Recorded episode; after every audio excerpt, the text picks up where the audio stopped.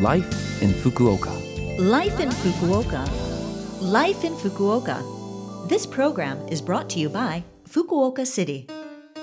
Good morning. You're joining me, DJ Colleen, for this morning's Life in Fukuoka on Love FM. This program is a short program, but it's to give you information to help you out with life in Fukuoka City, share tips on things to do, and other local information. Life in Fukuoka is on every Monday morning in English with me, Colleen, so make sure you tune in. Life in Fukuoka. To start us off, today's topic is Earth Day, which falls on April 22nd. That's a Friday this year. Earth Day is a day to say thank you to nature and all of its beauty, as well as encourage each of us to recall how the earth provides life and sustenance and think about the environment we live in. Earth Day was first established in 1969 at a UNESCO meeting, and the following year, the first Earth Day began with Senator Nelson of the United States calling for a debate on environmental issues on April 22nd. Earth Day was first observed by Japan in 1990, and since then, a number of events and projects have taken place all across the nation.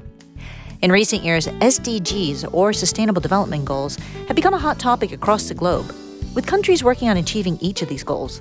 However, it's not just governments that need to work toward them. We should, as individuals, also do our best to try and help achieve these goals and consider what we can do to help and protect the environment on a daily basis. Some easy things to do include turning off the lights when we aren't in a room, considering our daily meals and not wasting food, and reducing the amount of garbage that we produce. Life in Fukuoka. Speaking of garbage, I've got some information to share with you about that very topic from Fukuoka City. There are a lot of people who are starting a new chapter in their lives this month, and that does typically mean buying new things or getting rid of old things, which brings us to garbage. In Fukuoka City, garbage is separated into three types there's burnable, non burnable, and plastic PET bottles and glass garbage. You can buy the bags for each type of garbage at convenience stores and supermarkets. The red bag is for burnable garbage. This is used for garbage like paper waste, food scraps, clothes, and plastics. The blue bag is for non burnable garbage, which includes things like empty cans and glass or ceramics. And the yellow bag is for plastic PET bottles and glass bottles. The day on which garbage is picked up is specific to your neighborhood. Burnable garbage is picked up twice a week, and non burnable and glass bottles and plastic PET bottles are picked up once a month. Garbage is picked up late at night, so garbage should be put out between sunset and midnight on your collection day in the designated location. If you need to find out when garbage is picked up in your neighborhood, you can do so by adding the official Fukuoka City Line account to your friends list. Set your location when you add the account, and you'll get notifications for the pickup day. And if you type in the name of the garbage you want to throw out, the account will tell you which bag you should put it in, so it's a pretty handy service. If you can't fit something you want to throw out in one bag because it's too big, it is considered oversized garbage and needs to be thrown out through a different process. For oversized garbage, pickup can be arranged if you contact the Fukuoka City Oversized Garbage Center, or Sodai Gomi Uketsuke in Japanese, by phone, on the internet, or through line. They'll tell you how much it'll cost to throw away the item, where to put it, and on what day and time they'll pick it up. If you decide to call the Oversized Garbage Center, you can call 092 731 1153.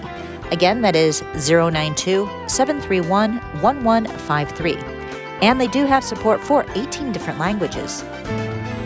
Life in Fukuoka. Well, I hope the information about garbage separation was useful for you.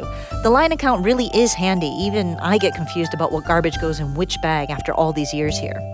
If you need to see any of that information again or you want to hear it again, you can listen to this program as a podcast or see the contents of the program in the blog if you visit the Love FM website and look up this program's page. I also want to mention that we're hoping to hear from you. Send Life in Fukuoka a message. It can be about anything uh, interesting things you've discovered about the city, a great restaurant with food from your home country, or just something you want to share.